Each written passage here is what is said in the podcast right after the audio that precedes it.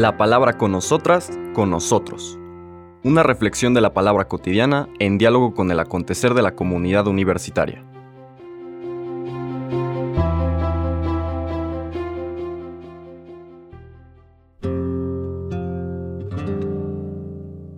Hola, buenos días.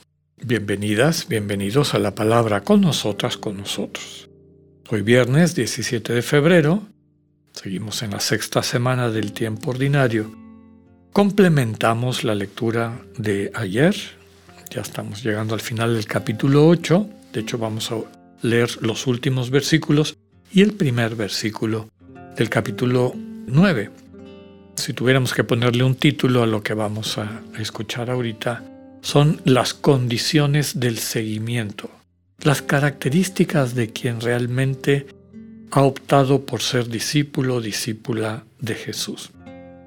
Marcos nos relata, en aquel tiempo Jesús llamó a la multitud y a sus discípulos y les dijo, El que quiera venir conmigo, que renuncie a sí mismo, que cargue con su cruz y que me siga. Pues el que quiera salvar su vida, la perderá. Pero el que pierda su vida por mí y por el Evangelio, la salvará.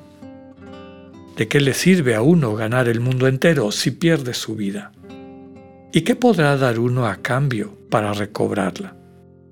Si alguien se avergüenza de mí y de mis palabras ante esta gente idólatra y pecadora, también el Hijo del Hombre se avergonzará de él cuando venga con la gloria de su Padre entre los santos ángeles y añadió, Yo les aseguro que algunos de los aquí presentes no morirán sin haber visto primero que el reino de Dios ha llegado ya con todo su poder.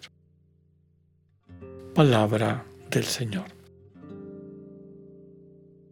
Una lectura muy importante que, como les decía, complementa a la lectura en particular de ayer, cuando Pedro a la pregunta expresa del Señor Jesús y vean cómo detrás está una mistagogía, una especie de secuencia meditativa, contemplativa, práctica, dirigida a quien está oyendo este relato, la buena noticia de Marcos, que está escrita para que la gente pueda conocer al misterio de Dios revelado en Cristo. Bueno, entonces, en este misterio de Dios revelado en Cristo, esta mistagogía, viene la primera pregunta. Si estuviéramos en ejercicios, nos lo podríamos llevar como pregunta para meditar. ¿Qué has oído de mí? ¿Qué dice la gente de mí? Y pues la podemos responder. A ver, mi abuelita me dijo que Jesús era esto, tal libro dice que es esto, un hermano separado de estos que van a predicar los domingos me dijo esto, en fin. Pero el siguiente paso fundamental de este camino es la pregunta dirigida a ti personalmente. ¿Quién es Jesús para ti? ¿Quién soy yo para ti? Te diría el Señor. Y hay que entrar. Recordemos que el ciego de la escena anterior, este ciego que va recuperando la vida, de la vida, la vista de manera paulatina, es símbolo de Pedro y los discípulos. Pedro ve a medias cuando le responde a Jesús, tú eres el Mesías. Pero no lo entiende cuando Jesús le dice, sí, soy el Mesías. Y la manera como he venido a rescatarlos es padeciendo, entregando mi vida, asumiendo sobre mí las consecuencias del mal, las consecuencias del pecado. Eso que hace que tu corazón esté endurecido por venganza, por odio, por tristeza, todas las consecuencias del desamor que nos deshumaniza.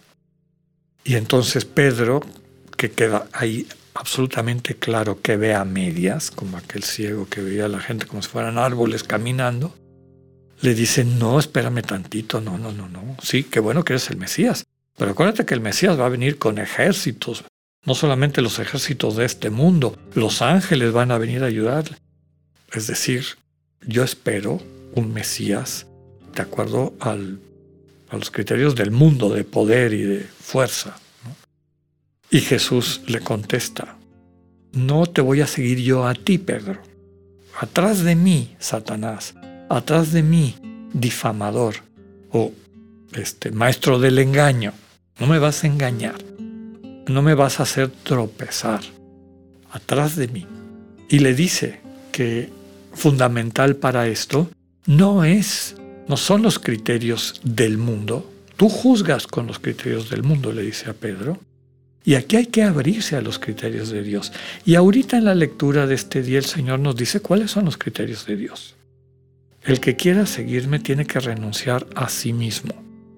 Este sí mismo no es su persona y mucho menos su dignidad como hijo o hija de Dios, imagen de, del Dios vivo, semejanza, llamados, llamadas a construir esta semejanza de Dios, a hacer presente las actitudes de Dios, el dinamismo, como hemos dicho, la sensibilidad de Dios en medio del mundo. No es destruirte, como a veces se ha dicho es más bien renunciar a esa visión herida, deshumanizada de ti, que lo que busca es poder, que lo que busca es riqueza, etc. A eso hay que renunciar. Si no renuncias a eso, no vas a poder pasar al siguiente momento, que es cargar tu cruz. En la vida de Jesús de Nazaret, la cruz es la concreción del amor entregado la vida, o sea, no hay nada más precioso y, muchas veces lo decimos, ¿no? Podemos este, sustituir muchas pérdidas, pero si pierdo la vida, ¿qué va a ser? Ya no me queda nada. El Señor dice que la cruz, esta cruz es símbolo de la entrega absoluta de todo lo que tenemos. En el fondo, es el símbolo del amor. En la vida de Jesús de Nazaret, ese amor llevado a las últimas consecuencias terminó en la cruz. Pero eso no quiere decir que todo el mundo tiene que terminar en la cruz entendida como tal. Y tampoco la manera como se ha utilizado tradicionalmente, pues ni modo, te tocó sufrir con esto. Es tu cruz, aguántala, dice el Evangelio que hay que cargar la cruz. No.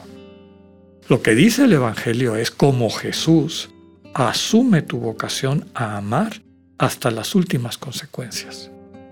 ¿Qué significará ese dar tu vida como lo hace Jesús en tu cotidianidad, en tu familia, en tu trabajo, en tu entorno?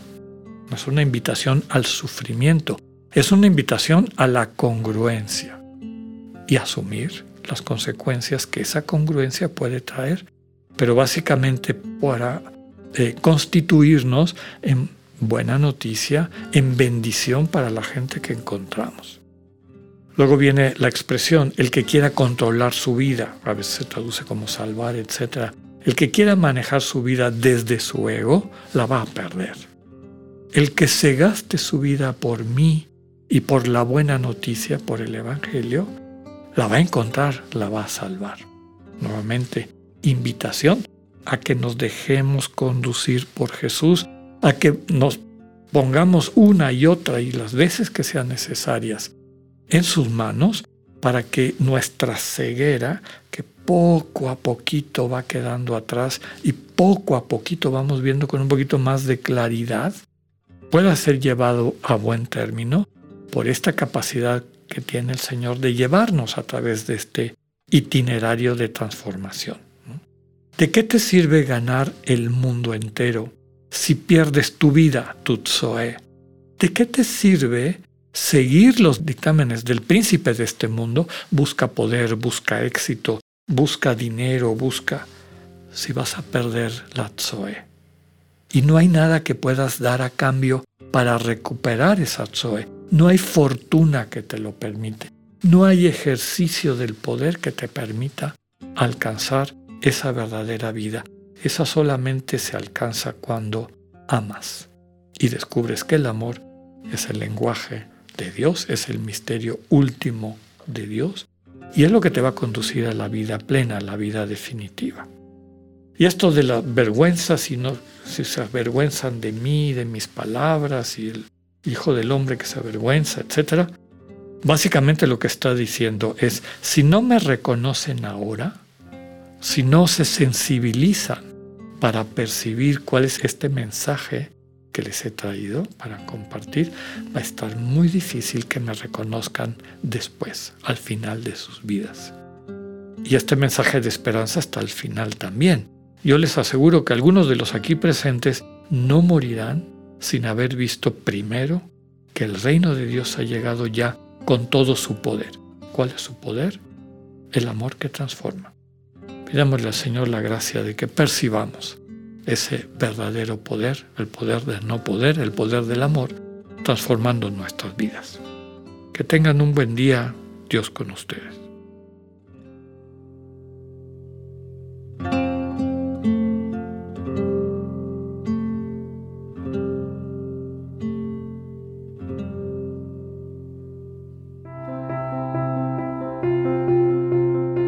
Acabamos de escuchar el mensaje del Padre Alexander Satirka. Escúchalo de lunes a viernes a las 8.45 de la mañana por radiveroleón.com o a través de nuestra app gratuita para iOS y Android. Radivero León, no todo está dicho.